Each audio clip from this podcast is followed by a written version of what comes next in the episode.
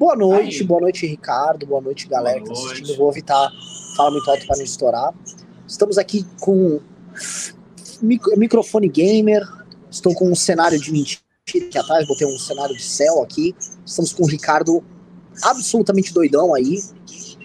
Estamos de, ao vivo no programa MBL News, que não é um oferecimento de nada, mas é um dia muito especial, que é um dia que, para quem quer militar pela terceira via, o candidato da terceira via reagiu, né? Moro Agora respira. Tem... Pera, tá dando um retorno Desculpe, aí, Ricardo. É isso que eu ia dizer. Mas não é comigo, não, porque eu silêncio.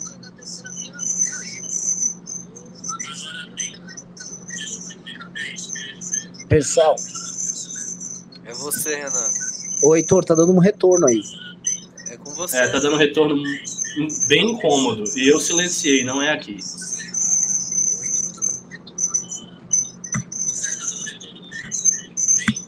Estão me ouvindo? Heitor. Ainda tá, ainda tá com retorno. Tá muito alto. E não é comigo, porque eu tô dizendo, eu já silenciei e tirei. Já botei o microfone e tirei o microfone. Agora parou. Você, é alguma coisa aí, Renato. Acabou de parar, não tem mais nada. Oi? Bom, o Renan irá voltar. Vocês estão vendo aqui minha cara Forever Alone. Deixa eu olhar aqui The Live TV. Estamos nós. Estou com a cara de sono. Estou conseguindo dormir um pouquinho melhor, mas não grande coisa. Mas é isso aí, a gente vai se recuperando aos poucos. Tá? Uma muito positiva, que aparentemente o Moro resolveu sair da toca, sair da caverna. E outra muito negativa, que é a situação lá do Risério. Uh, bom, enquanto o Renan não chega, eu vou começar a conversar com vocês aqui. Eu estou vendo vocês no chat, porque o céu ainda está claro, Uh, Moro 2022. Ó, galera. Dormiu três horas. Não, eu consegui dormir seis horas e meia. Para mim já foi uma grande vitória. Opa, desconecta. Peraí.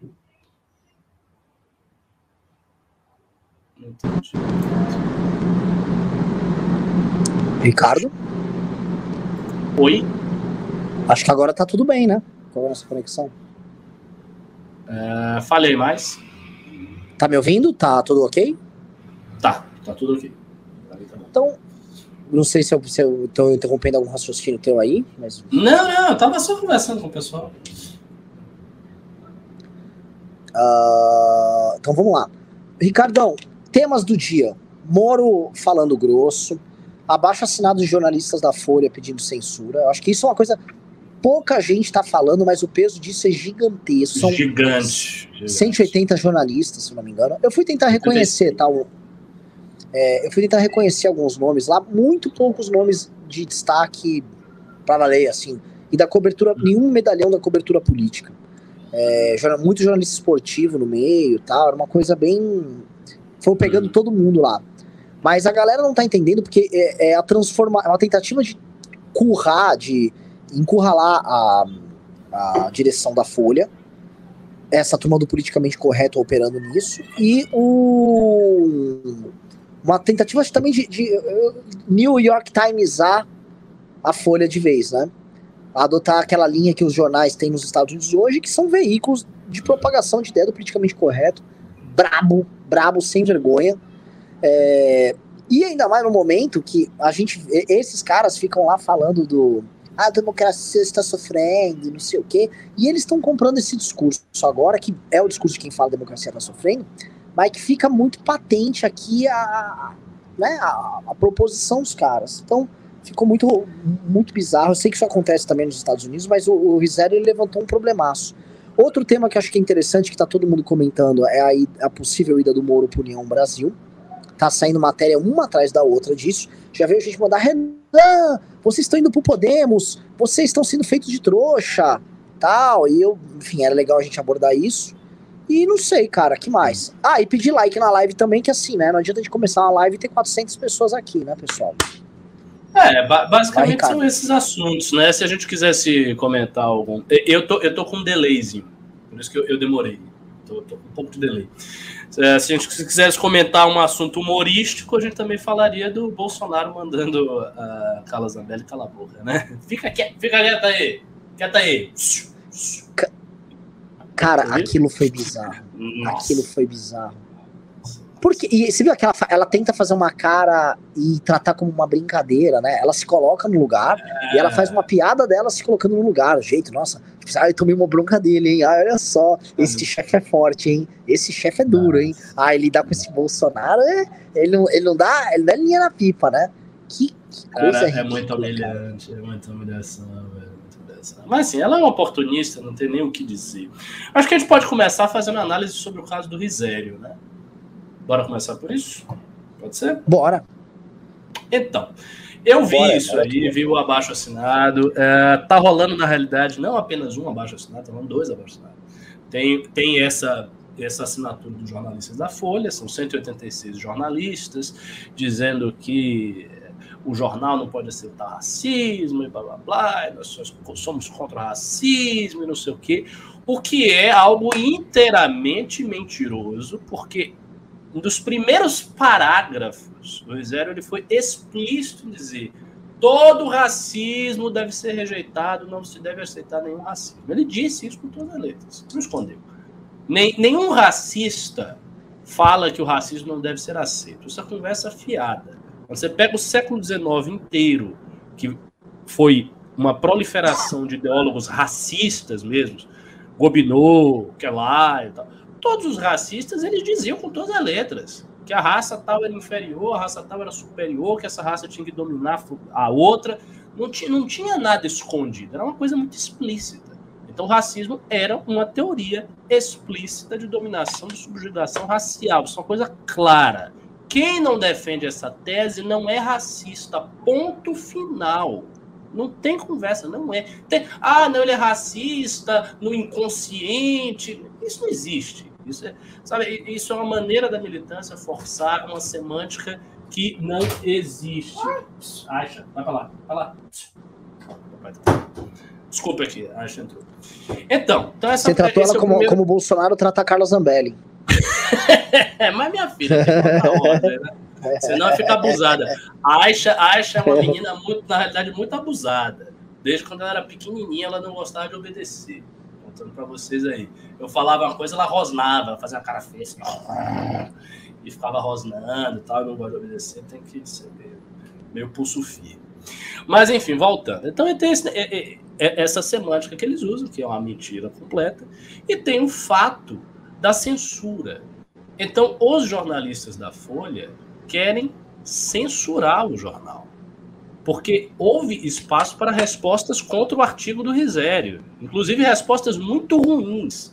O Renan leu e eu também li uma resposta que foi printada pelo Paulo Cruz, que era um texto sem pé nem cabeça, dizendo não, o filho da empregada é o seu pior pesadelo, um negócio extremamente tosco, não tinha um único argumento, o texto era uma bosta, e saiu lá na Folha. Eu até pensei, pô, realmente a Folha quer sacanear o movimento negro, porque tá botando esta merda aí para se contrapor o texto de Risério. Então, os caras devem ter escolhido a dedo qual é o pior texto vindo do movimento negro para eu colocar. Muito ruim. Mas o fato é que você, você teve espaço para o contraditório. Então você tem espaço para o contraditório. O texto do Risério não é racista, é um texto basicamente que fica repetindo fatos, é, essa é a realidade e os jornalistas querem censurar. Agora eu vou repetir aquilo que eu sempre digo com um pouco de cuidado, já que eu ando dando declarações muito fortes, mas vou, vou, vou dar essa declaração com delicadeza. As pessoas que falam que existe liberdade de imprensa plena no Brasil ou nos Estados Unidos, em outros países, estas pessoas estão confusas. Isto não existe. O que, veja, o que existe é a liberdade de imprensa e de opinião em face da censura do governo. Então, os primeiros publicistas, lá no século XVIII, no início do século XIX, que defendiam a liberdade de imprensa, o faziam em face de uma censura governamental, que era feita pelos estados monárquicos. Como é que funcionava a censura? O Estado tinha uma censura oficial, certos livros não poderiam ser publicados, se fossem publicados eram sumidos, algumas coisas na imprensa, panfletos, panfletos políticos eram recolhidos por censores e era assim que funcionava a censura. E no caso das ditaduras, em que você tem uma censura oficial que faz censura ali. Nós não temos isso, a gente não tem censura oficial. Só que a gente tem uma outra coisa, que é muito grave também, não pode ser esquecida nós temos uma censura extraoficial por parte dos próprios jornalistas que, imbuídos de valores progressistas, querem impedir certos discursos de aparecerem no jornal. Então, as pessoas que começam a defender certos discursos, elas são colocadas de escanteio e podem facilmente perder o seu emprego. É porque o Risério não é um jornalista da Folha, ele foi convidado a fazer um artigo. Se ele fosse um jornalista da Folha, ele já teria sido demitido. É isso que teria acontecido. Porque a pressão interna não seria simplesmente para tirar o artigo, seria para demitir, para tirá-lo do jornal. Então, isto está acontecendo, isso acontece em todos os lugares do mundo ocidental, onde não tem censura oficial. Então, você não tem a censura oficial, mas você tem movimentos progressistas muito fortes, que inclusive estão dentro das redações, as pessoas têm essas ideias e elas começam a pressionar as outras para tirá-las do jornal, para impedi-las de falar isso, para impedi-las de falar aquilo. Agora, alguém vai chegar e vai me dizer que isso é liberdade de imprensa? Que existe realmente plena liberdade de imprensa? Não existe, isso é uma conversa mole. Nós não temos liberdade de imprensa plena, isso é um fato. As pessoas precisam começar a encarar este fato. Essa crítica da imprensa ela foi feita pela direita ao longo de muitos e muitos anos, antes do governo Bolsonaro aparecer aí. A direita dizia com razão que a imprensa tinha um viés muito forte, que esse viés se expressava em tentativas de censura e boicote ao pensamento diverso, o pensamento standard, e que isso era uma forma de censura velada. A direita sempre disse isso. E a direita estava certa. E aí começou aqui no Brasil, até por parte de muitos liberais, uma defesa acrítica da tal da liberdade de imprensa. Como se tivesse uma imprensa plenamente livre, você tem todos os pensamentos na sociedade contemplados na grande imprensa, na Folha de São Paulo, no Estadão, etc. Está tudo contemplado. E daí você tem o Bolsonaro, que é um populista perigoso, querendo prejudicar a liberdade de imprensa. Isso não é verdade. Você tem um populista perigoso querendo prejudicar a liberdade de imprensa, sim. Você tem um cara que, se pudesse, todo o artigo da Folha de São Paulo era Alô, mito, eu te amo. É óbvio, todo mundo sabe o que é isso mas não existe a pré-condição anterior. Quer dizer que há uma liberdade plena de imprensa. Não há. Existe censura velada, existe boicote existe tentativa de uniformizar o pensamento. E isso há muitos anos. Há muitos anos. O artigo do Risério só faz ilustrar uma tendência velha e não, vai, não é a primeira vez que isso acontece e não será a última vez. Vai surgir um outro artigo, vai acontecer a mesma coisa, vai ter um jornalista que vai escrever um negócio, ele vai ser demitido. É isso que se vê. Então a realidade da imprensa brasileira e da imprensa mundial é essa. É, esse caso aí, eu, eu fui. Aquele grupo Prerrogativas, né? Lançou um grupo de Telegram, né? Eu entrei lá para ver o que, que eles mandam. Pra gente entender, os últimos três dias foram só de postagens sobre isso uma série, Silvia Almeida, artigo disso, posições oficiais do grupo prerrogativa sobre isso. O que, que eu quero dizer? Todo o movimento de esquerda no Brasil se juntou para poder cancelar o Risério e para poder anular o que estava sendo dito ali. É, eles ficam batendo no espantalho. Todos esses artigos, o abaixo assinado do pessoal da Folha falam que aquilo tratava do tal do racismo reverso, que é um, é um normalmente é um espantalho criado dos caras para impedir que as pessoas falem em violência racial advinda de negros em locais em que houve escravidão e isso é uma realidade, porque eles simplesmente não querem tratar desse assunto, e é um assunto incômodo. E acho que nem incômodo. Eles sabem, é consequência do trabalho deles, sim, e eles acham que essa violência tem que ser naturalizada e permitida. Eu acho que isso faz parte, inclusive, da ação política deles. Para mim, isso é, é, é, muito óbvio. E eu vi alguns críticos hoje do texto falando, já tentando ser. Veja, são casos anedóticos que ele pegou, casos aleatórios que sempre aconteceram e sempre vão acontecer.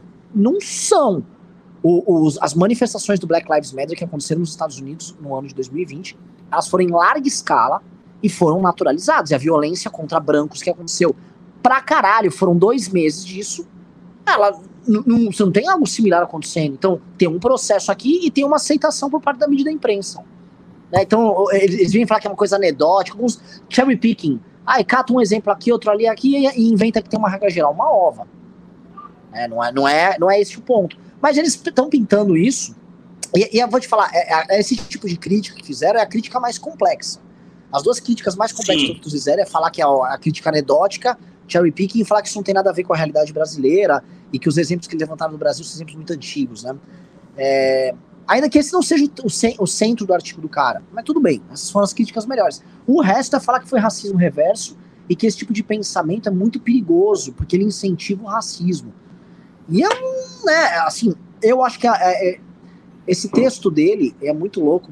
Ele inaugura os grandes debates sobre isso no Brasil, mais do que aquelas participações do Silvio Almeida na, no Roda Viva, que foi a tentativa da Vera Magalhães de naturalizar é, esse assunto na grande imprensa brasileira e criar a norma. E, ou seja, a norma é você obedecer a isso, e o que a gente está vendo dessa rebelião de jornalista é eles tentando impor a norma. E o que foi esse artigo do Risério é um, um, um pensador de esquerda não se curvando a norma, e é muito louco, né? Eu conversei com um amigo nosso, o Ricardo, ele estava me comentando que parece que foi articulado por parte de uma esquerda mais tradicional esse artigo do Risério para cavucar o problema aí nessa, com essa esquerda progressista. É, é interessante. Assim, é, é, aquilo que eu comentei no News. Resta saber, por exemplo, qual seria a extensão dessa esquerda mais tradicional, quem seriam os grupos que, que a representam e tal.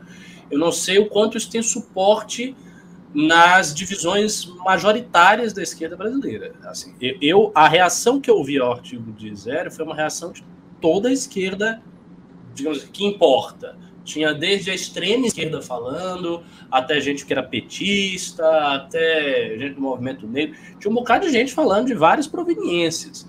Então, assim, eu não sei até que ponto existe uma esquerda constituída. Pode ter um grupo, um grupo de intelectuais, um grupo de pessoas. Mas, assim, se for, se tiver isso aí, eu fico muito feliz que existe essa esquerda no Brasil. Graças a Deus que existem estas pessoas. E, assim, o Rizério não vai recuar, né? ele já falou que ele não não esperem de mim a mesma reação que a Lilia Schwartz, branquinha com, com culpa, não sei o que, teve. Ele não vai recuar. Ele fez esse artigo, ele vai manter a posição dele. Se, se fizer uma entrevista com ele, ele vai dizer exatamente o que ele acha. Tenho certeza que ele não vai recuar. Você acha não que ele toparia medo, uma live conosco ou não? Aí é, é too much para ele? Uh, interessante, olha né? só, é interessante. Olha só, o Risério tem amizade, tem contato com a Bruna Frascola, que eu falei que é tua colega lá no Gazeta do Povo, e a Bruna tem posições que são bolsonaristas. Né? Ela já tem, uma defesa do Bolsonaro, não, não, não vou criticá-la por isso. Ela tem uma defesa, ou seja, ela está bem à direita na situação atual do Brasil e ele tem contato com ela, ele é amigo dela. Então, talvez. E eu conheço a Bruna. Eu a conheci, a vi umas três vezes e ela foi minha caloura lá na UFBA. É o que é curioso, porque ela é da UFBA, eles eram da UFBA, eu sou da UFBA também, todo mundo da UFBA. E ela, é, eu poderia falar com ela para fazer o convite. E aí talvez ele queira. A gente pode fazer o convite. Eu, eu acho seria bacaníssimo tê-lo aqui acho. e a gente começar a conversar e perguntar sobre a pesquisa dele de identitarismo, porque o Rizério tem uma pesquisa sobre identitarismo, não é um negócio de agora. Ele já estuda isso há muitos anos e tal. Então, perguntar como é que foi, como é que começou a pesquisa, não sei o quê. Você quer que eu faça um convite, que eu pergunte a Bruna? Eu acho uma ótima. Eu acho, eu acho Ó, que é o seguinte... farei isso. Deixa eu até é, eu, eu estou impressionado como o bolsonarismo simplesmente se calou sobre esse assunto. Né? Eu acho que como foi um artigo no jornal e não foi um vídeo no YouTube, é, o gado não entra mais nesses assuntos, né? O gado simplesmente abdicou disso, mas assim, essa é uma discussão central que, em tese, né, já que eles não são, eles são, eles não são outright, né, eles tinham que estar tá lá de olho nisso, mas é que nós somos outright, né? Então, a gente que está de olho nesse assunto e não eles. É. É, é vamos entrar no Mourinho. Uhum. É que esse, eu acho esse assunto Rizera mais legal, mas o público quer saber de eleição. Né? Quer, quer, gosta de eleição, quer eleger, gente, quer votar, quero sufragar, tec, tec, apertar lá, pilililili, apertar o urna, a galera gosta disso, né? Vocês são, vocês são votadores, vocês gostam de ver, vocês são eleitores, vocês gostam de votar. Então vamos falar de eleição aí pra galera ficar bem feliz, né? É, te surpreendeu, Ricardo, essa, essa, esse lance do Moro? Porque assim, é, é, a primeira vez que o Moro falou alto, vamos ver se ele mantém esse padrão, né? É, obviamente que ele não vai ganhar a eleição só fazendo isso, mas fazer isso indica um approach, que para mim é o único approach possível, uh, que ele pode adotar, que ele pode seguir. E assim, os números do tweet dele foram muito melhores, saíram matérias da imprensa, e para um cara que ficava falando platitudes nas declarações dele, tipo, é importante ter instituições fortes, essas coisas, ele uhum. ficou substancial. E tem uma coisa que eu tratei num vídeo, que é, o Lula precisa disso, né? O Lula, o Lula precisa de um desengajamento moral das pessoas e o Lula precisa da normalização da, dele enquanto candidato. As pessoas não acharem mais que é absurdo o Lula ser candidato. Porque se não for absurdo, as pessoas vão julgar ele pelas conquistas do governo dele, e ele vai botar isso em comparação com o Bolsonaro, de forma honesta, desonesta, e ele vai ganhar a comparação e vai conseguir fazer o Make Brasil Great Again, que é o, que é o projeto dele, o projeto Picanha.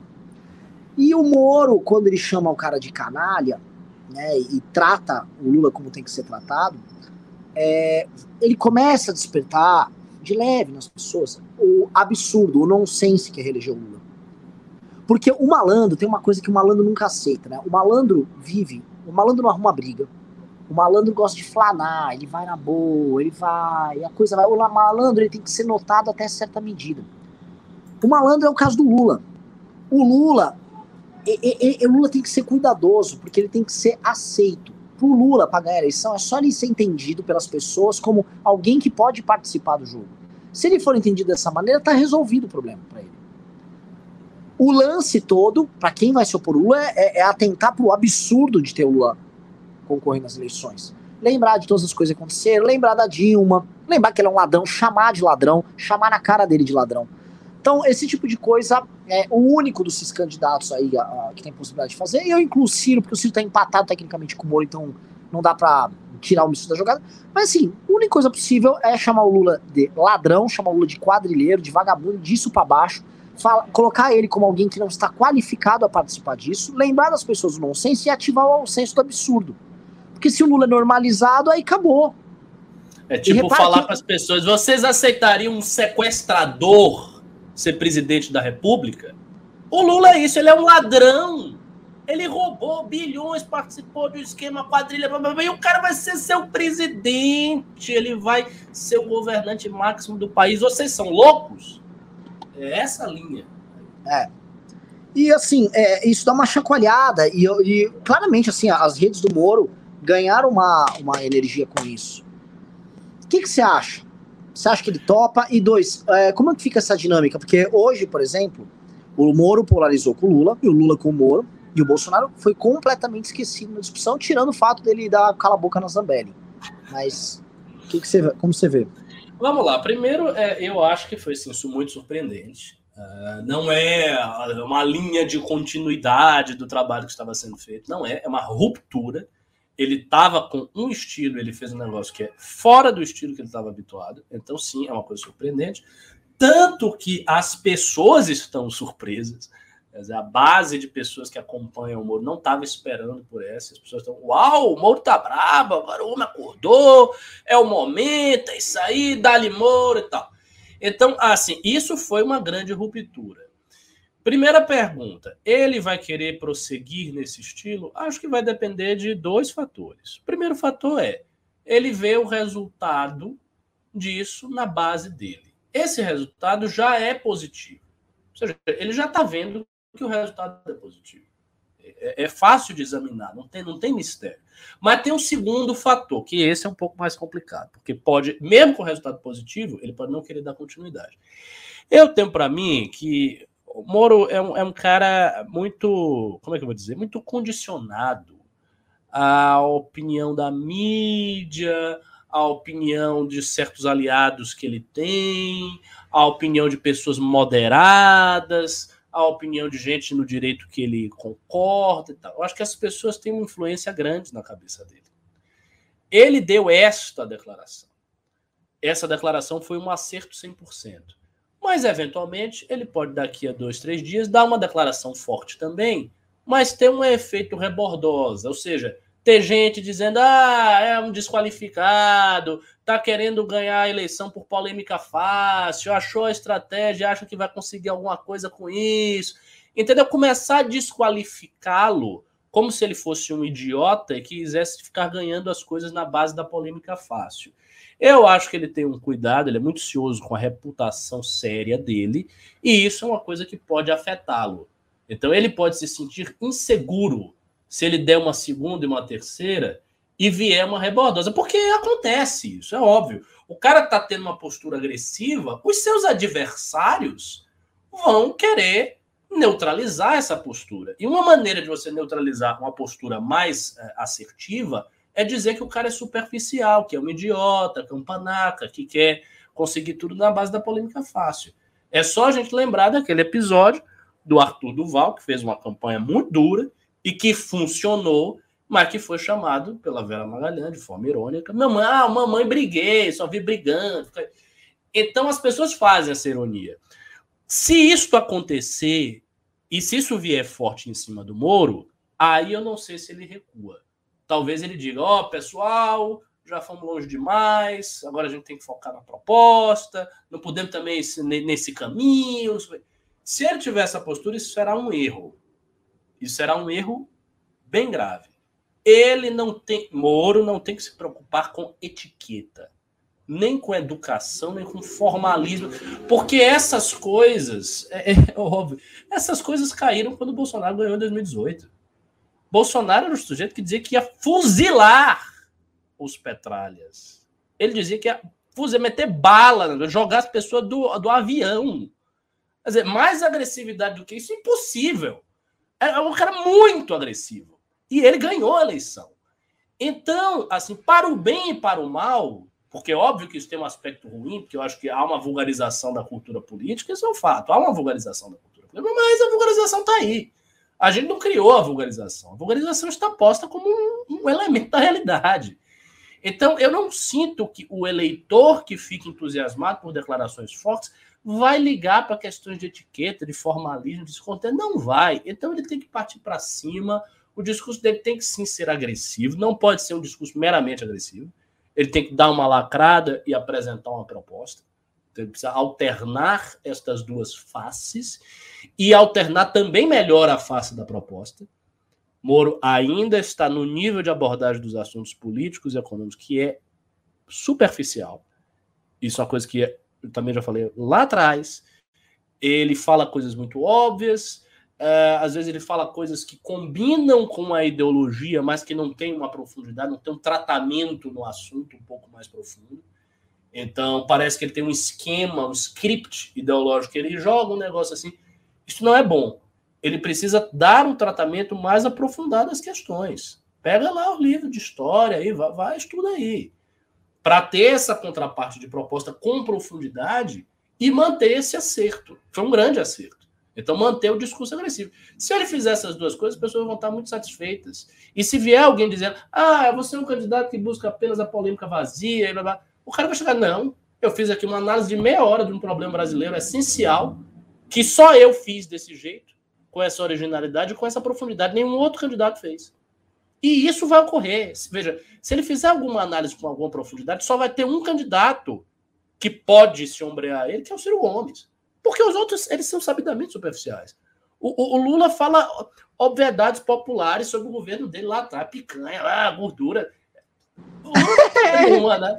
É, que gordura. Ah, não, o Lula tá chegando a análise da indústria. Não tem Você viu? Deixa eu te falar, tem uma coisa que ele fala no Podpah, que ele fala assim, ó, vocês não sabem, tem tanta coisa que eu não fiz daquela vez, mas que eu posso fazer agora, que vocês vão ver. Aí o pessoal, ah, legal, o quê? Aí ele, vocês vão ver. tipo, basicamente proposta, tem uma coisa que eu podia fazer a mais, que agora vai dar pra fazer, entendeu? Eles, o quê? Você vai ver. Então, é, é assim, é, é, é, isso, não tem nada. Nada, nada. E fora isso, os Guido Manteiga com os nada. discursos perdidos lá. Isso, assim, tem o programa do PT, que é bem feito, tá? os caras têm estrutura para fazer um programa bem feito. Mas o Lula em si, ele não faz grandes análises, não faz nada. Ele se mantém nesse nível de superficialidade. Bolsonaro, pô, não precisa nem comentar, né? Não precisa é. nem comentar. O Bolsonaro é um, um oligofrênico. Então, cara, se o Moro fizer qualquer análise com alguma profundidade, ele já pode dizer: sou mais qualificado do que esses dois caras que estão aí. É fácil para ele fazer isso. E aí, obviamente, ele tapa a boca de só. ele tapa a boca de qualquer crítico que diga que ele só faz polêmica vazia. Então o caminho é esse, esse é óbvio. Deixa eu te fazer uma pergunta sobre isso, porque eh, falando da mentalidade do Bolsonaro do Lula, é, é para mim é complicado falar do Lula, que eu conheço o Bolsonaro pessoalmente, eu vi ele fazer isso na minha frente. Quando eu vejo o Lula no Pode Pai, eu vejo o Lula em entrevistas, o Lula ele é muito abrangente nas coisas que ele fala, e ele sempre trata as coisas num quadro abrangente, e quando ele leva para o específico, ele leva para as experiências pessoais dele de forma emotiva. Então, ele vai para um abrangente, quando ele vai para o específico, veja, quando eu era operário, eu tinha vergonha de levar mamita sem mistura era muito triste, você não sabe, tinha vergonha. Então ele vai para essas histórias específicas. O Bolsonaro, ele quase nunca vai para algo abrangente e ele tem manias. Então, algum determinado momento ele entrou com a mania do nióbio. Aí, pá, pá, pá, pá. Então, o Bolsonaro ele fica. É como se ele raciocinasse mais como uma pessoa de hoje do que o Lula. Acho que o Lula tem um raciocínio mais antigo. O Bolsonaro é assim, tipo assim, a fotografia agora é, é algo que eu vou falar agora. E ele entra num tema e ele fica nesse tema. E mesmo como presidente, as cismas dele são, são muito específicas de, de, de, acordo com um determinado momento. Ele entra numa pira e fica naquela pira, e depois ele sai daquela pira. E, e, então você não consegue pegar declarações abertas, você não consegue nunca tirar, tipo assim, qual é a visão do Bolsonaro do, de Brasil. Você, você consegue tirar uma coisa do Lula, um sentimento do Lula de Brasil, mas do Bolsonaro você não consegue tirar. Aí você consegue tirar do Bolsonaro alguns recortes, tipo, vocês da Globo, vocês apoiaram, chegaram a apoiar o regime. Tipo assim, ele, ele tira uns insights de alguma coisa, ou uma fotografia de alguma coisa e vai. E eu acho que esse, o raciocínio fracionado do Bolsonaro é, foi muito útil para ele nas eleições de 2018, porque com esse raciocínio fracionado você consegue ter posições firmes sobre diversos temas e faz com que o Bolsonaro seja um candidato muito mais adaptado para a rede social do que o Lula. O Lula quase nunca vai te dar recortes polêmicos de diversos temas. Se você for pegar, o Lula nunca tem grandes opiniões sobre vários temas. Ele não está pautando sobre vários temas. Porque o Lula sempre tem esse sentimento genérico e o carisma pessoal. E eu acho que o Moro ele tem que fazer uma escolha entre esses dois estilos. Né? É, obviamente que o segundo estilo é muito mais memético e o primeiro estilo, se ele fosse um, um, um tivesse uma grande complexidade, o primeiro estilo pô, é um estilo mais para estadista, eu acho, tem, tem o um grande sentimento nacional. Sim. Só que o, o, o Moro eu não sei, eu acho que o Moro está num limbo ali. E isso precisa ser escolhido. O que, que você acha? Eu concordo com você. É, eu vou ser um pouco mais taxativo. Eu acho que o Moro não tem essa profundidade da pegada do estadista que entendeu todos os problemas, até porque é aquilo que a gente sempre diz. Ele é um cara que veio para a política agora. Ele não estava, ele era juiz. Ele era juiz da Operação Lava Jato. Depois ele foi trabalhar numa empresa estrangeira. Então ele veio para a política agora. É impossível, impossível exigir de uma pessoa que chegou agora na política que ele tenha uma visão de grande profundidade. Essa visão ela só se forma com o tempo. O cara tem que estar há muito tempo, estudando há muitos anos, para ir adquirindo assim um grande estofo. Ele não, a, a, isso não, você não faz em três meses. Isso, isso é impossível. Impossível, impossível, impossível. Então, assim, na prática, eu acho que ele só tem um estilo. O estilo que ele tem que adotar é o estilo memético. Agora, assim, os caras que fazem meme pro Moro, eles precisam ser criativos. Por quê? Moro não é o Bolsonaro também. Então ele também não vai dar várias ocasiões de memes bons em coisas que ele fez, ele falou. Isso não vai acontecer.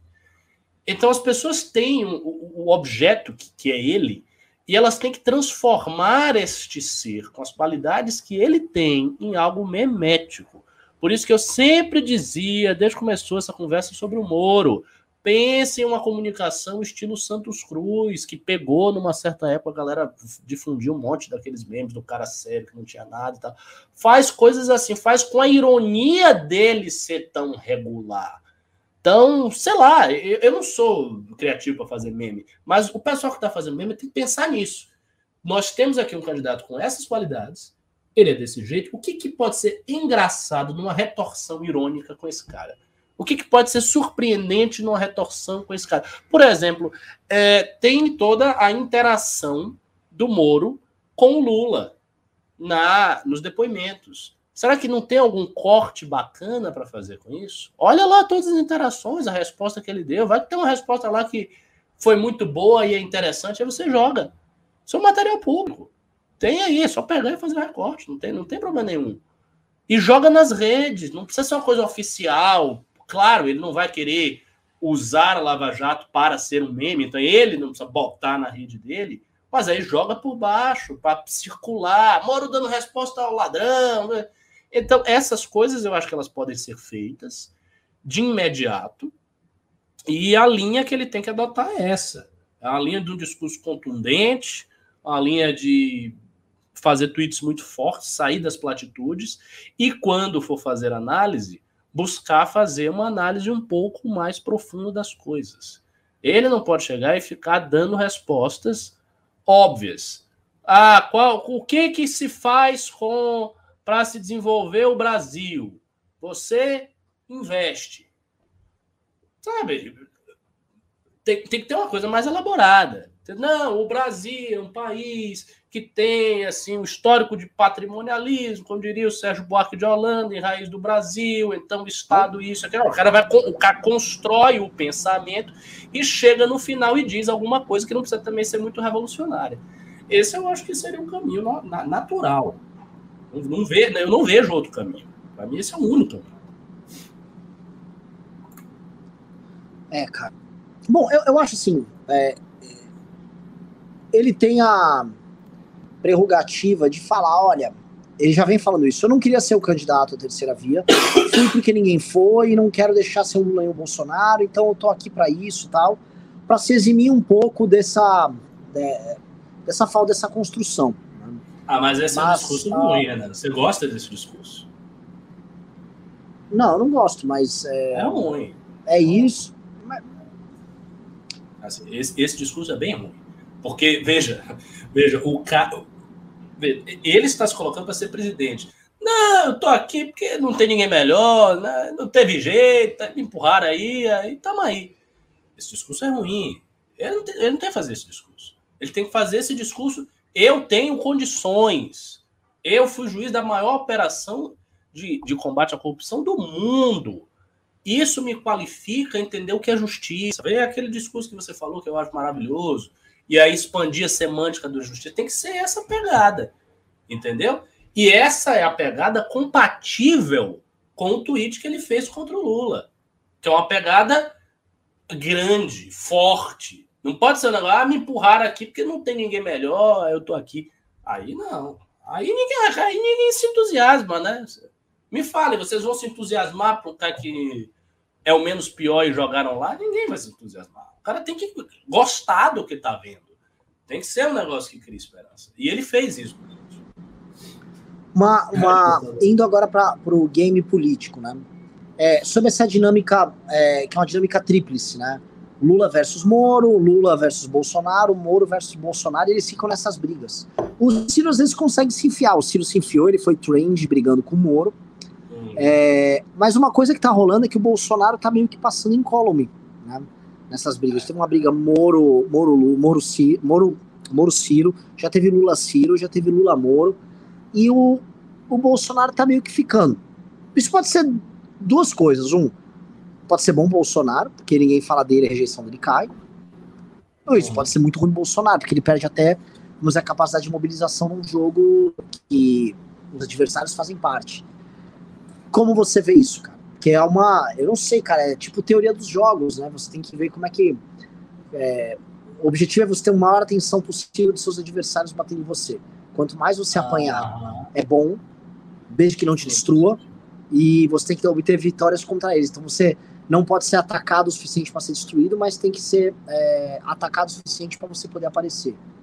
Sabe? Tem um, tem um é. jogo aí que ele precisa ser é. desenhado. E para mim o Moro, ele tá. Ele tá quando ele bate no Lula.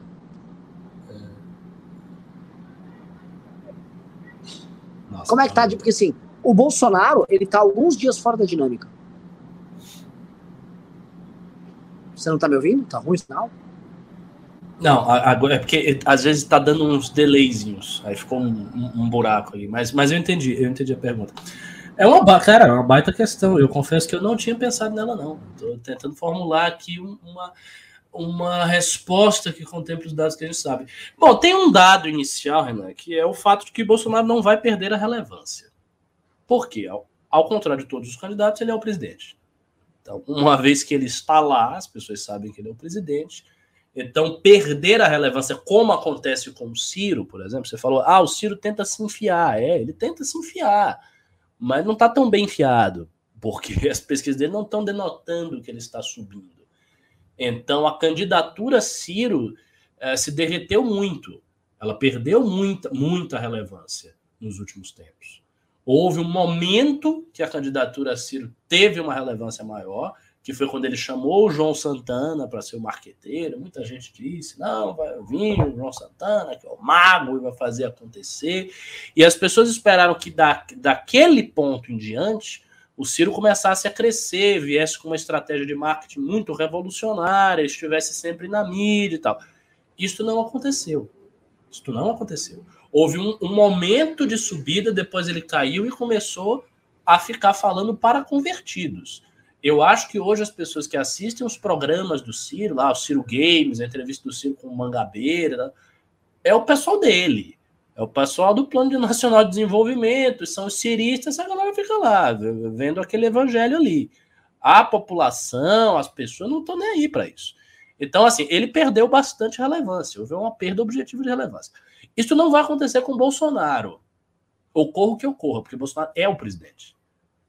Então, relevância ele não vai perder. Nesse sentido, eu tendo a crer que é melhor para o Bolsonaro não ser atacado. Porque eu acho que a relevância ele não perde muito, porque ele já é o presidente. E a depender do tipo de ataque, pode, principalmente do ataque vindo do Moro. Não tanto do Lula. Do Lula, não, eu não acho que o ataque do Lula afete o Bolsonaro, porque não afeta o tipo de eleitor que está com o Bolsonaro. Agora, o ataque do Moro, a depender de qual é, pode arrancar um pouco do eleitorado do Bolsonaro, que não é o bolsominion fanático que está com ele, custa o que custar. Então, o Bolsonaro tem uma capa de eleitor, de gordura de eleitores, da picanha eleitoral dele, que pode ser tirada. E essa capa ela pode ser tirada basicamente com ataques do Moro ou com a deterioração mais grave ainda do governo. Então, para o Bolsonaro, neste momento, eu acho que o melhor é ele não estar no jogo, ele continuar mantendo a relevância dele como presidente, ele ficar quieto, não perder eleitorado e ir tocando a, a, a, as coisas com a barriga até perto da eleição. Que aí ele, ele pode fazer uma blitzkrieg muito forte, uma pré-campanha assim intensa e entrar na campanha com toda a força. Se eu fosse marqueteiro do Bolsonaro, eu diria isso para eles. É, o Bolsonaro ele tem uma parada que é. Ele tem, ele tem que escapar da morte total aqui dos resultados econômicos do primeiro semestre, que vão ser bem ruins para ele. Né? Todas as expectativas são essas. E um noticiário que é ruim, porque o noticiário sobre pandemia, né, ainda que esteja todo mundo pegando Covid, o noticiário sobre pandemia ele tá passando, né? E o brasileiro tende a esquecer as coisas. O brasileiro é um povo complicado nesse departamento. Então, talvez ele esteja contando com isso, mas não contar com uma recuperação econômica agora para o Bolsonaro é muito ruim. Muito ruim. Porque é, essa falta de memória do brasileiro, se houvesse uma melhora, esse torno de petista falar, viu, olha só, melhorou um pouquinho, então vamos lá, vai, vamos embora, melhor que o Lula. É. Mas não sei. Não tem, assim, memória, tá... não tem melhora nenhuma, né? É, tá uma muito ruim, cara. Eu vejo uma galera. Estão me ouvindo? Tá me ouvindo? Tô, Alô? com delay. Tô lhe ouvindo com delay. Com delay. É, tem uma parada também que eu, eu vejo nas nessas discussões sobre candidaturas e tal, quando eu converso com político, né? Tem, tem uma que virou benchmark para todo mundo e é um erro isso, é a campanha do Macron. Todo mundo gosta de citar a campanha do Macron com cara de inteligente, tipo uma campanha que superou a polarização. E, na verdade, o Macron só foi para o segundo turno na França porque o candidato que ia para o segundo turno na França, que era o Fillon, que era do Partido Republicano, que era um cara que, enfim, estava em segundo nas pesquisas, era do partido do Sarkozy, e que ele foi pego no escândalo e caiu. Mas o, o Macron não estava quebrando polarização nenhuma e nem tinha, era direita contra extrema direita naquela eleição lá na França. Uhum. É, e esse era o jogo que estava dado. Então, o, o, que eu quero dizer, é, tem gente que acha, se você adotar uma. Eu, eu, eu não sei de onde tiram. Se adotar uma postura leve, não muito combativa, você vai levar alguns votos e você esvazia esses nomes mais radicais é, e o caminho vai fácil para você, que eu acho que é muito mais uma tentativa de gerar uma profecia autorrealizável do tipo, eu vou, eu vou um, tipo, um, sabe quando o relógio tá relógio errado, um, em algum momento do dia ele acerta. Uhum. Que é achar que, olha, se, se você é, abdicar da luta política, a, a coisa se resolve a seu favor. Tipo, eu não vou precisar brigar com o Bolsonaro. Que esse é um ponto que eu acho que tá mal resolvido na campanha do Moro. Né? O inimigo do Moro ainda, no, no, no, primeiro tempo, é o Bolsonaro. É legal bater no Lula. Acontece isso que você falou, que é se validar perante eleitores bolsonaristas. Mas é, se o Bolsonaro ficar parado onde está, o Bolsonaro está no segundo turno. Se o Bolsonaro não mexer, e o Bolsonaro, por ter o mandato e por ser um cara explosivo, é só ele dar duas, três declarações a lá Bolsonaro que ele ganha o protagonismo como o cara que vira inimigo do Lula. Olha só, eu vou prender esse vagabundo cachaceiro de merda. Ele nunca faz essas declarações, eu não, eu não, né, eu não imagino ele fazendo isso, até porque ele vem sendo muito comportado com o Lula, inclusive ele vem defendendo as teses do Lula, né, o, quem não lembra, o Bolsonaro tá usando toda a tese da Vaza Jato para atacar o Moro. E, mas o Bolsonaro ele tá focado só no Moro. Eu não sei se há um acerto aí, ou se o Bolsonaro conta com isso que tanto que você propôs, né, se você fosse o marketing do, do, Bolsonaro, como que eu tô falando aqui, que basta ele sacar da, do kit dele de declarações idiotas, qualquer declaração polêmica, que todo mundo vai comentar. O Lula, não, não. o Lula é gay, sabe?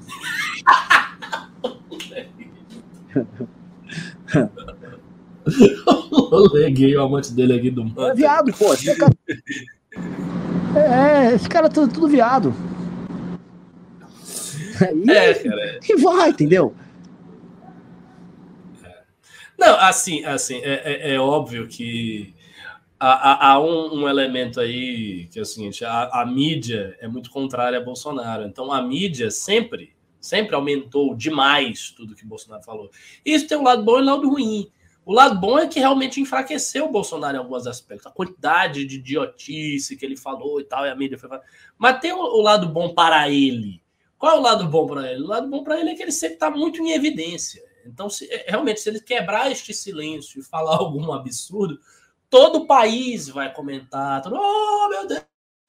o presidente disse isso, o Bolsonaro falou, a gente vai estar aqui comentando 40 minutos a declaração do Bolsonaro. Ele consegue ter esse poder. É, de fato, a estratégia dele de focar exclusivamente no Moro é correta, do ponto de vista bolsonarista. É óbvio que isso tem que ser feito. Ele não tem por que focar agora no Lula, porque ele vai ter, se ele for para o segundo turno, ele vai ter o segundo turno inteiro para focar no Lula. Ele pode bater no Lula no segundo turno. O que ele tem que assegurar é que ele vá para o segundo turno. E é por isso que eu acho que essa história de não acredito em pesquisa, já ganhei. Isso aí é conversinha fiada para os outros.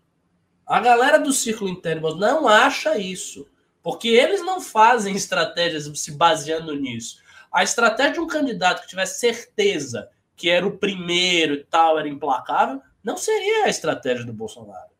Ele estaria esmagando todos os outros, porque ele acharia que ele era tão poderoso que ele ia achar que ele ia resolver toda a eleição no primeiro turno.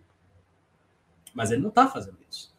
Então, assim, eles sabem que a situação está ruim, eles sabem que Bolsonaro é o segundo lugar, eles sabem que Bolsonaro precisa se defender do terceiro lugar que está vindo aí, e estão fazendo uma estratégia em conformidade com esses, essas informações.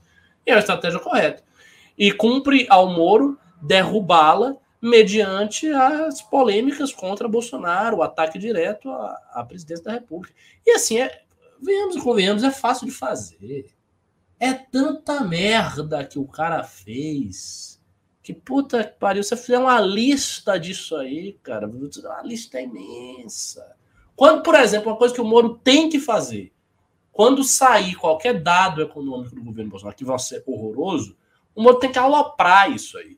E não pode fazer só um tweet. Infelizmente, o Brasil está indo para a retaguarda, é necessário fazer as reformas e continuar, porque esse desgoverno. Não, tem, tem que falar. Bolsonaro é um sabotador e um inimigo do Brasil. Ele é um bandido, um incompetente, um idiota. Ele, ele, ele tem que ser muito enfático de dizer que o cara não presta e que o resultado econômico é culpa dele. Então, se você está aí passando fome, é ele que tirou sua comida. Tem que, sabe, tem que ser um negócio assim muito enfático. Para dizer, esse cara é a desgraça. E ele está no poder e ele precisa ser tirado a todo custo. Eu acho que essa tem que ser a linha. Agora, uma coisa que eu queria ouvir de você, reinvertendo aqui, que geralmente você faz a pergunta. Como é que está a situação aí dos partidos? Tá? Isso é uma coisa que o pessoal também está querendo saber. Podemos, União Brasil, os flertes. Ah, velho, essa é a. Né, isso, esse é o tema que a gente está hoje. Que o, o União Brasil tá flertando com o Moro. É, é que eu gravei um vídeo, foi o primeiro vídeo que saiu hoje de manhã, então eu tô bem com a cabeça bem boa para falar disso. O União Brasil, pro Moro, se for falar qual era o desenho perfeito pro Moro, é pegar o União Brasil, é, tirar o Dória da jogada via União Brasil, o PSDB, inclusive o PSDB coligar com ele, ele pegar a chapa do Rodrigo Garcia aqui em São Paulo para ele, para querer ter máquina junto, e ainda coligar o Podemos junto, fazer um, um pacotaço. Isso seria o cenário perfeito, cenário idílico ali para ele ficar pulando, uma Curitiba eterna, com umas capivaras, tá, pá, tudo feliz. Com juízes, promotores comendo, felizes tal.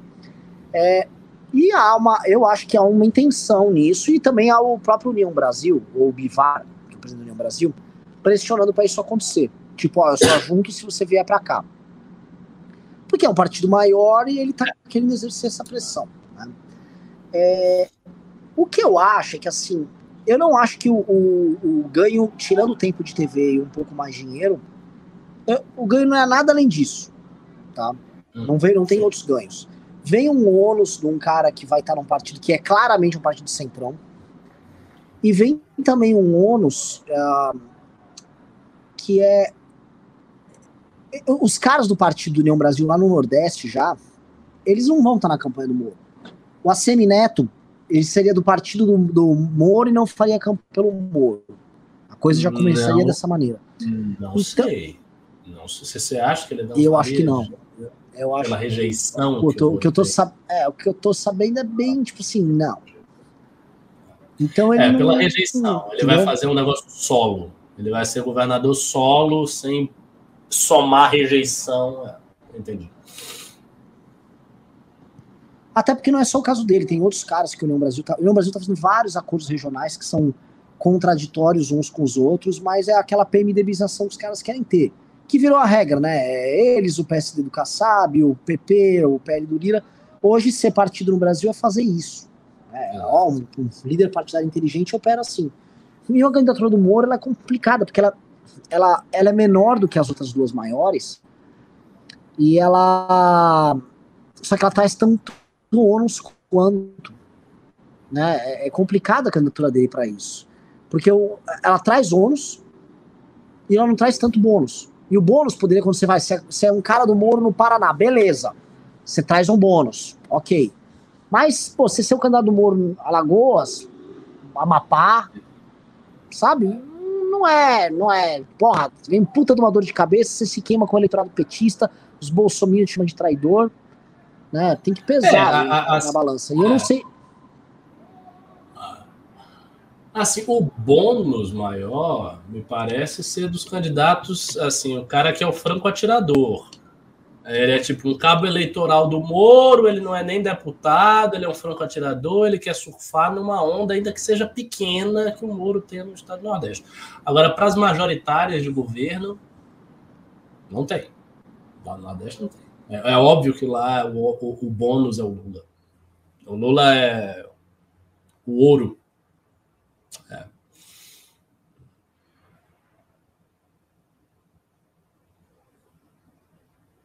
Opa! É só comigo que o Renan desapareceu. Pessoal, o Renan sumiu ou eu tô com um gigantesco delay? Opa, acho que ele caiu. Ixi. Rapaz, caiu. Ai, ai. É, nossa internet tá difícil aqui, hein? As coisas não estão, não estão fáceis para o povo de São Paulo. Oh. Moro tem que ir para o Senado em 2000 e pensar em 2026. Não, de maneira nenhuma. Discordo frontalmente desse comentário. Ele tem que ir para presidente. A gente não tem candidato para terceira via, pô. Se o Moro for para o Senado, aí real, realmente você condenou o Brasil ao segundo turno Lula e Bolsonaro, de forma assim, absoluta, sem escapatória, porque não vai ter Dória. Se tiver um candidato para quebrar a dualidade Lula e Bolsonaro, esse candidato só pode, só pode ser o Moro. Isso é óbvio. Uh, Rússia versus Ucrânia, que o Lucas Cardoso está perguntando. Cara, Cazaquistão, Ucrânia, então, eu vi que as tropas russas saíram do Cazaquistão, né, elas pacificaram a situação ali de certo tempo, e tem 120 mil soldados estacionados nas bordas da Ucrânia. A tensão só aumenta, todas as análises internacionais mostram que a tensão aumenta e basicamente a gente tem que esperar. Eu acho que se a Rússia invadir a Ucrânia, nós temos grande chance sim de da Guerra Fria atual virar uma guerra quente. E nós vemos uma guerra grande, europeia e com a polarização Rússia e Estados Unidos, que pode ter implicações mundiais. Isso é pode acontecer a qualquer momento, pode ser acontecer amanhã.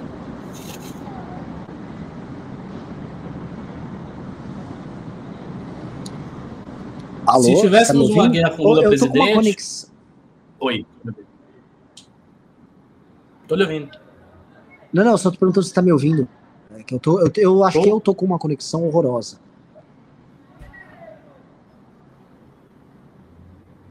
E... É, tá, tá, Mas você tá falando de Ucrânia. Com, continua aí. Então, não, porque perguntaram aí de Ucrânia, e perguntaram também sobre o Lula, se tivesse uma guerra. Se tivesse uma guerra, primariamente, primariamente, a participação do Brasil seria mínima, como aconteceu na Segunda Guerra Mundial. Então, assim, neste sentido, graças a Deus, nós estamos afastados dos focos principais do conflito. Para chegar ao Brasil ter um envolvimento assim, substantivo, tem que a, a, escala da guerra tem que ser um negócio realmente inimaginável. Inimaginável. Porque veja, na Segunda Guerra Mundial, os países periféricos eles participaram da guerra participaram bastante. Por isso que foi realmente mundial, não foi uma guerra meramente europeia. Mas eram países que estavam sob dominação colonial da França, da Inglaterra, da Alemanha. Então esses países eram forçados a participar da guerra. Por exemplo, você teve combatentes indianos que foram na Primeira Guerra Mundial e que foram na Segunda Guerra Mundial. Você teve um monte de combatentes do norte da África que foram na guerra. Você teve a guerra afetou todo o Oriente Médio também. Então realmente a guerra foi mundial. É, a primeira também, mais ainda a segunda. Só que hoje você não tem essa, essa natureza mais. E o Brasil não é colônia de ninguém. Então, o Brasil, eu acho que o Brasil teria uma postura de se afastar do conflito bélico o máximo possível e se manter nessa nesse limbo. Que imagina.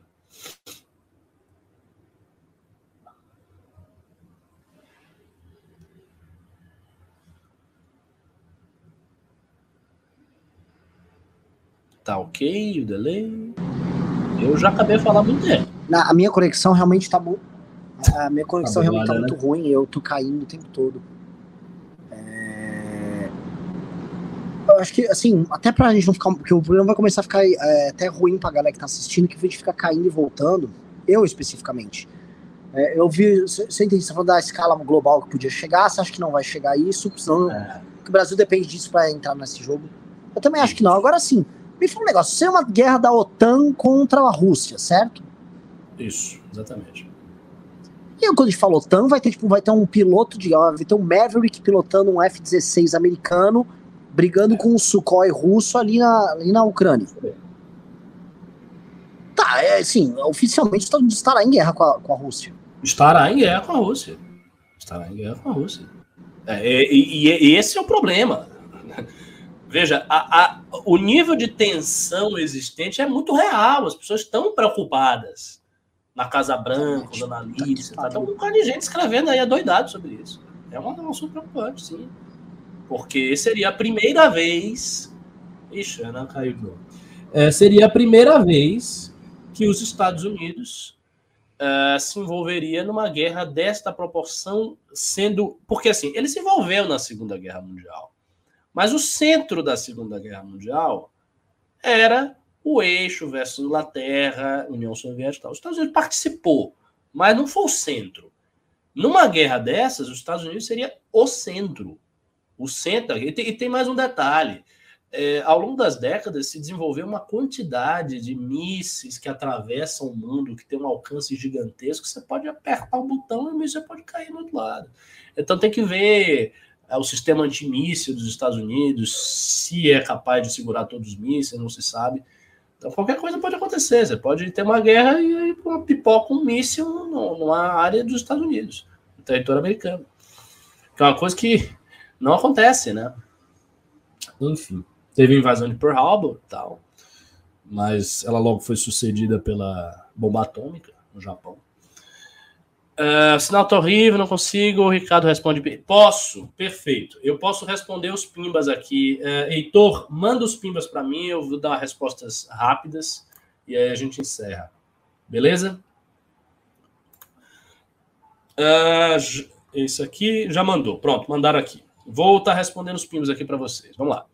Tenente Bigodes, dos cinco reais. Pimbando para lembrar que existe um grupo abandonado no Telegram do MBL News. O link é t.me barra News 1.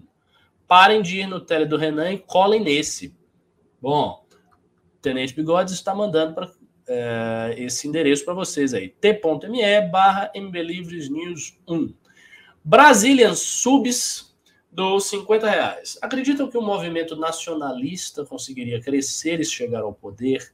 Eu vejo a candidatura do Aldo Rebelo como uma certa esperança. No contexto atual, isso é absolutamente impossível. É uma candidatura Aldo Rebelo, uma candidatura nacionalista e tal, seria uma candidatura para marcar posição e para definir certos parâmetros teóricos, certas pautas e entrar no debate. Não é uma candidatura competitiva. Não é. Pelo menos nesse momento. Maicon M, do 10 reais. Por que ninguém está falando dessa treta Rússia-Ucrânia? Ninguém está. Todo mundo está falando dessa treta. Porque aqui no Brasil, cara, como o Brasil, eu falei, o Brasil é um país afastado desses conflitos. Se isso acontecer, o Brasil não vai se envolver. Então, assim, a mídia brasileira não dá muita importância. Mas, assim, na mídia estrangeira, europeia, americana e, Rússia, e russa, só se fala disso. É um assunto do momento. Tem muitos artigos sobre isso. Parece que é uma grande merda para acontecer, pior que o Bolso Pedido. Lógico que é pior. Uma guerra Rússia e Ucrânia é um, um evento cataclísmico de proporções globais, né? não dá para comparar. Uh, aí o seu nascimento do Alisson Nascimento dos 5 reais. Todos testando balão de ensaio aos poucos, copando, gadaína e agora o constapano. Quem será o próximo? Será que vão afundar com o capitão? Essa é a grande pergunta que todos se fazem. Eu digo uma coisa: se Moro estivesse emparelhado com Bolsonaro, essa galera toda já tinha tentado vazar para colar no Moro. Mas como ainda tem uma diferença grande, então as pessoas ainda estão aguentando o Bolsonaro. Não pense ninguém que eh, tem muita gente que gosta do Bolsonaro, ela não gosta do Bolsonaro. As pessoas toleram o Bolsonaro porque ele é popular e elas não querem perder apoio, não querem perder voto. Essa é a realidade. Eric Paiva, dos 5 reais. Não seria esse um bom momento para o MBL apoiar seus membros no Nordeste, principalmente aqueles que são candidatos? Não seria bom para alavancar o próprio Moro? Veja só, tem duas dimensões aí que a gente pode responder essa pergunta. A primeira coisa é: um candidato no Nordeste para alavancar o Moro tem que ser um candidato muito forte. Muito forte e que já é forte. O MBL tem o poder de ajudar, tem o poder de ajudar mediaticamente, mas não tem o poder de fazer um candidato ficar forte. Pelo menos não em curto prazo. Então não haveria grandes candidatos nossos no Nordeste para alavancar o Moro. Poderia haver algum candidato que fosse ajudado pelo Moro. Esse é o primeiro ponto. O segundo ponto é, as candidaturas, elas vão ser tratadas também dentro do âmbito da própria Academia MBL. Atualmente, eu e o Ian estamos fazendo o plano de estruturação do segundo ano da academia, ou seja, com os formandos do primeiro ano, e essa galera vai tocar os núcleos no colegiado e tal. Então, os candidatos que eventualmente saiam disso vão sair desse grupo de pessoas. Ok? Arthur Miller, dos cinco reais. Moro pode colocar no discurso dele a quebra da oligarquia dos bancos e operadores de telefonia e internet. Pode. Eu acho que ele deveria fazer isso. Ele deveria colocar no discurso dele, até porque quebraria uma certa expectativa fácil que as pessoas têm com o discurso de direita, como um discurso pró-banco. Então ele dava uma sacudida. Ninguém no Brasil gosta de banco, com exceção dos próprios banqueiros. Toda a população brasileira se acha espoliada, roubada pelos bancos, que é roubada pelos bancos. Então é um discurso extremamente popular. Por outro lado, é um discurso que indispõe aquele que o faça com alguns dos maiores doadores de campanha do Brasil, que são os bancos. É, esses bancos são poderosos. Então você vai estar mexendo numa oligarquia das mais fortes do Brasil. Marta Miriam Perim dos 50 reais. É, depois, Heitor, manda os Pix, se tiver Pix, ok? Marta Miriam Perim dos 50 reais. Meninos, qual a chance do. Ah, não, primeiramente. Ricardo, também acho que o Moro deve ser mais incisivo. Gostei de suas sugestões. Mais uma vez solicito: invadam a campanha, oriente o Moro, obrigado. Então, a gente não, não pode invadir a campanha do Moro a gente tem assim, um certo contato, especialmente através da Adelaide, tal, há uma ponte, e a gente vai falando algumas coisas que a gente acha, e ele, e assim, o pessoal da campanha dele vê o que eles acham de aproveitar ou não. É assim que acontece. Agora, a campanha ela não pode ser. Ele não pode forçar a campanha do cara. O máximo que a gente pode fazer é dar a linha que a gente gostaria que fosse adotada. Por exemplo, ele teve uma postura mais incisiva. É uma linha que a gente, ó, porra, bacana, o cara acertou, é por aí e tal, vamos incentivar, vamos dizer que foi bom, vamos dar RT, vamos fazer hashtag, vamos espalhar, para ele sentir que o caminho é esse. Só que a decisão, em última instância, é deles. A decisão é dele, não é nossa. Não, a gente não tem como impor isso aí.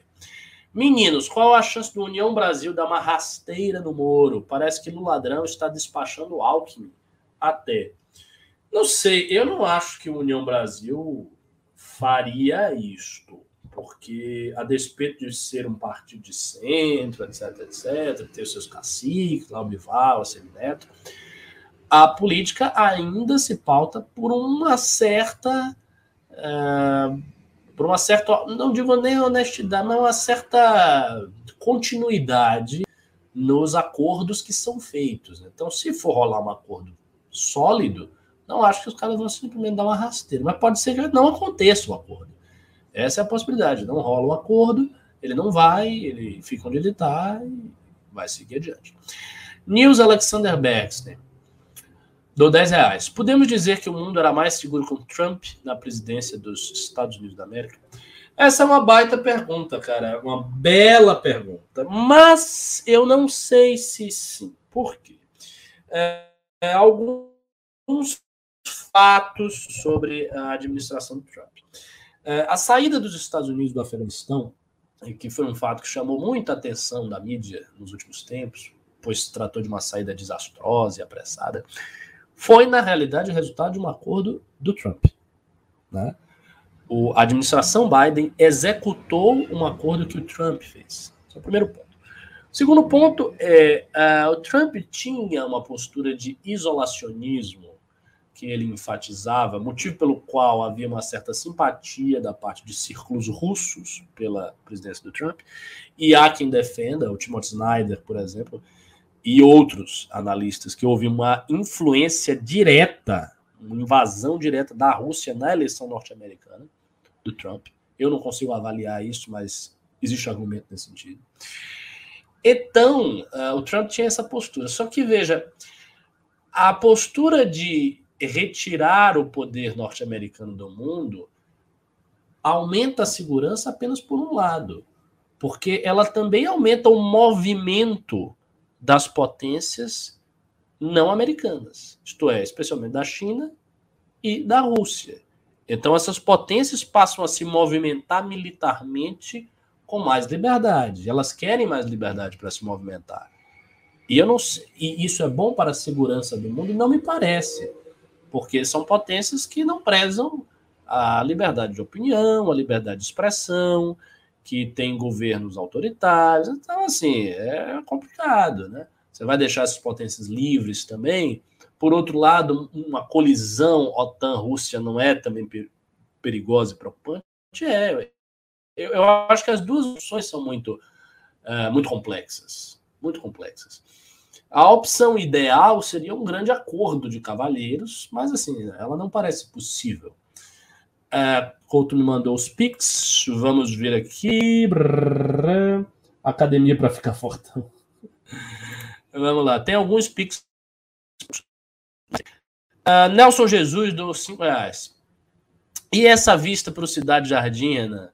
Pois é, ele estava com a vista bonitona lá, né, irmão?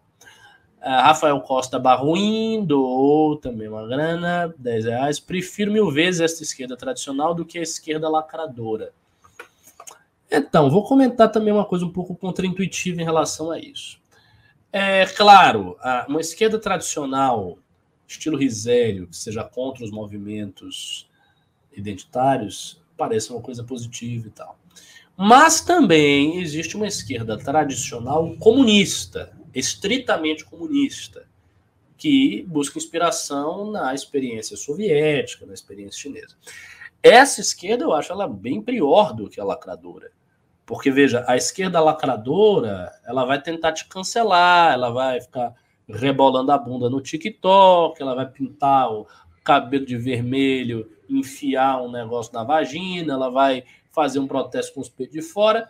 Ok, mas a esquerda comunista tradicional, ela vai propor o seu fuzilamento, a sua prisão e a sua aniquilação. Então, eu acho que essa segunda opção é, é um, realmente um pouco pior de maneira que eu, particularmente, prefiro várias lacradoras e lacradores e pessoas tentando cancelar do que pessoas tentando me fuzilar e me prender. Eu acho que essa opção é, é realmente um pouco mais preocupante.